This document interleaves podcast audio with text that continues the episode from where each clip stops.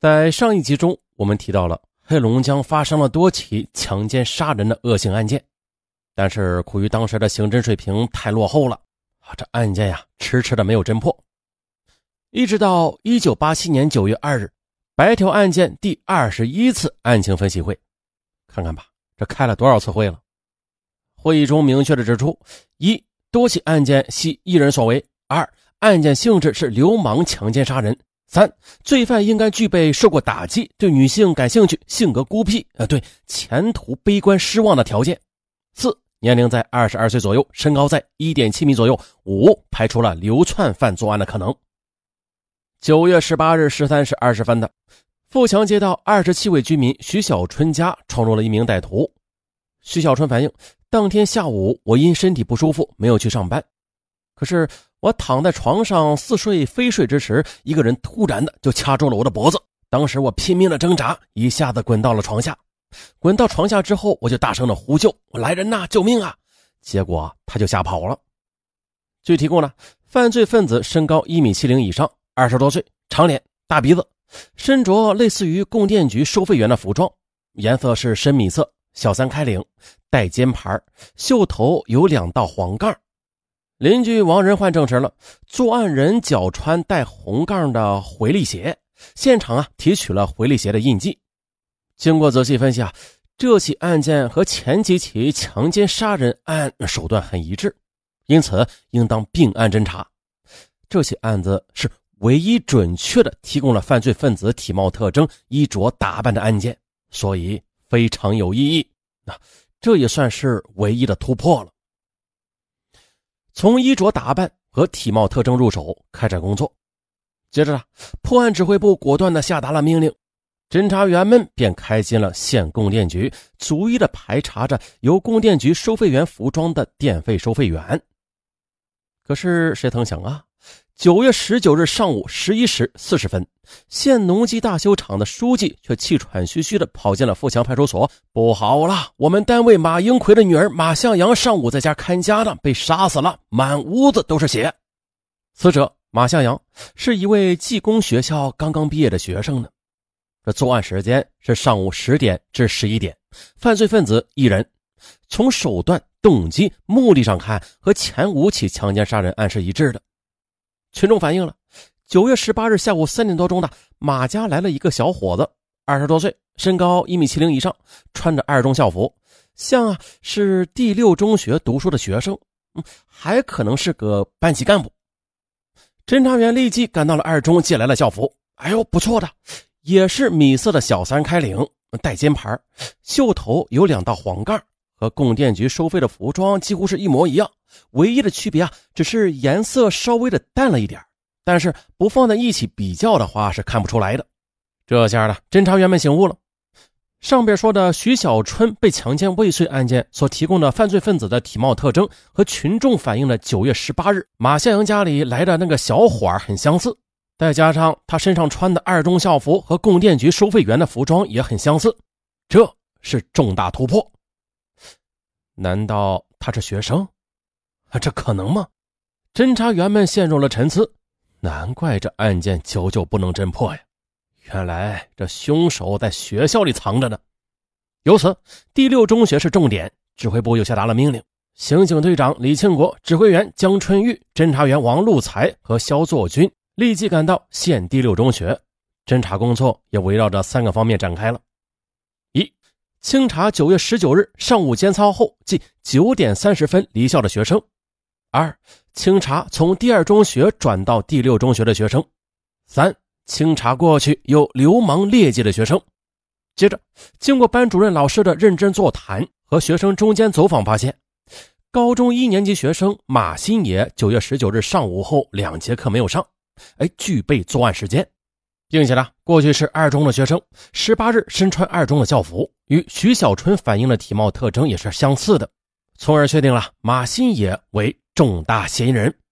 可是啊，侦查员赶到了马新野所住的居民区走访时，这区委主任提供啊，本委管区在六中念书的学生只有马全武，没有马新野。什么？马全武？负责走访调查的侦查员联想到了，这个马全武会不会是前几年因为强奸未遂受审过的马全武啊？那时候他才十三岁呢。那马全武和马新野是否是同一个人呢？如果是一个人，那作案的可能性就会更大；如果不是一个人，那也要把马新野给查清了。当侦查员赶到马新野家里时，发现啊，这马新野并没有去上学，父母也都没有在家里，只有马新野一个人在家洗衣服。侦查员审视了马新野的表情，又观察到了马新野脚上穿的回力鞋与九幺八案件反映的一致，纹底与九幺九案件也是相同，而且鞋面上有血迹。嗯，嫌疑上升，侦查员当即向马新野出示了传唤证。搜查其住宅，指纹。掌纹、捺印、比对鞋底的痕迹等等其他侦查措施也在同时进行着。果然的，这一切措施结果表明了九幺九强奸杀人案系马新野所为无疑。难怪公安局费了这么大劲儿呢，原来是名学生啊！你看这小子哪像个学生啊？可不咋的，看长相足有二十四五岁呢。高兴的人们不停的议论着：“是啊。”马新野的长相和他的实际年龄相差太大了，也正是这个原因使他从网中给溜掉了，也正是这个原因给案件增加了难度啊！正是这个原因，等等吧。审讯室里，马新野低垂着头，倾听着审讯员的政策教育。此时他是后悔，是害怕，还是……在犯罪和事实面前，他终于说出了第一句话。我已经是要死的人了，凡是我做的，我全说。接着，马范交代了：十九日上午上完监操的，我谎称有事向班主任请了假，来到同学马向东家里，我发现只有他姐姐一个人在家看电视，我就进来了。他闭了电视，我就说：“我借你英语词典。”他回答着，说着就到寝室门口了。我上去一把就把他推到床上。他说：“你要干啥？”当时我说我俩玩一玩，他就拼命的反抗，撞翻了地桌，电视机也掉在了地上。见此，我便拽过了电视机天线，猛地勒住了他的脖子，又拿来菜刀，照着他的头部猛砍了几刀。很快的，他就不动了。然后我就扒掉了裤子，奸污了他。再然后，我又搬起电视机，朝着他猛砸了下去，然后跳出围墙，最后是绕道回家了。这时正是放学时间，吃完午饭，下午又照常上学校去上课了。这血淋淋的案件，这人命关天的大事但马新野交代起来却如此轻松，真的是不可思议。把你所做的全部案子全部交代一下。好的，第一起案件是在去年冬天的时候，那时候天很冷，当时我在班里当宣传委员。放学后和几个班干部打扫教室卫生，打扫完之后天就黑了，我便把女同学送到家。我独自一个人走在回家的路上时，我边走边想着刚才送女同学回家时的情景。就在这时，一辆自行车迎面而来，我一看，啊，是个女的，还很漂亮。当时我的心猛地一动，还砰砰直跳，我也不知道为什么。我当时欲望就像火一样燃烧起来，我环顾了一下四周，没有人。于是，当自行车擦肩而过的时候，我不顾一切的猛地把对方推倒了。他大喊救命，但是欲火正旺的我不顾一切。当时我一只手掐住了他的脖子，一只手用他的围巾堵住了他的嘴，然后跳过路南的小沟，把他拖到二十米远的。大田秋翻地里，他晕过去了。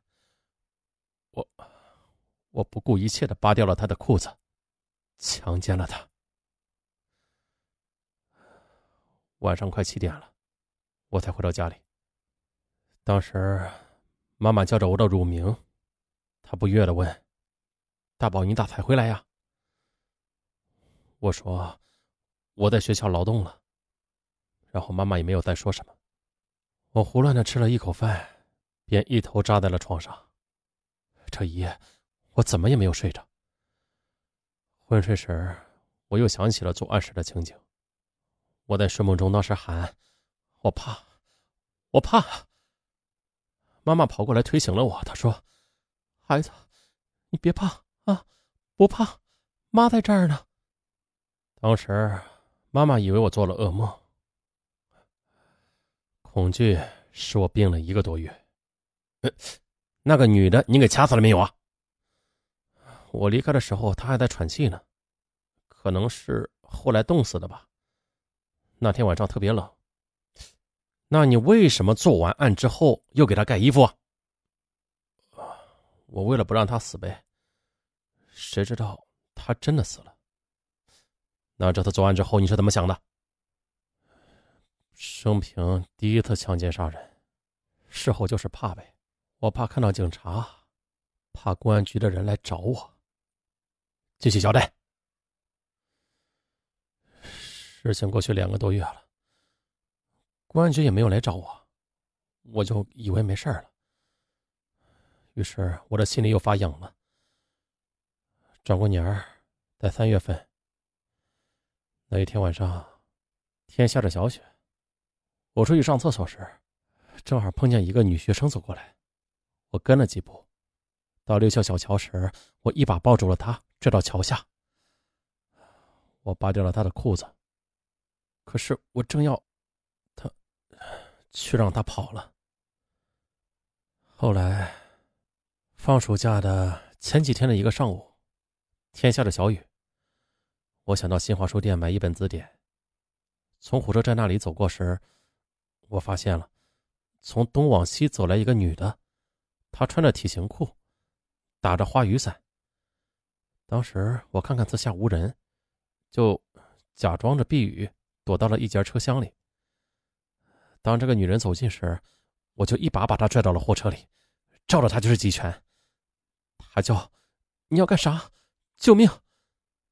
我跟他说：“你有钱没有啊？不给，咱俩就玩一玩。”他忙说：“你别打我，我给你，你要什么我都给你。”他当时吓得躲到车厢的一块草帘上，自己脱下了裤子。我又扒下了他的衣服。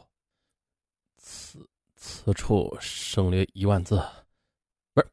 你等会儿，这句话怎么这么熟悉啊？算了算了，继续说。嗯，当时外边仍然下着雨。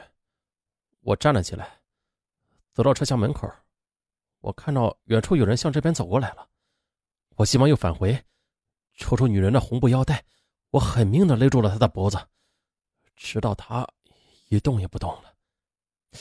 你都达到了目的，你为什么还要杀死她？我怕她报案，我怕她认出我，还有，我恨他们。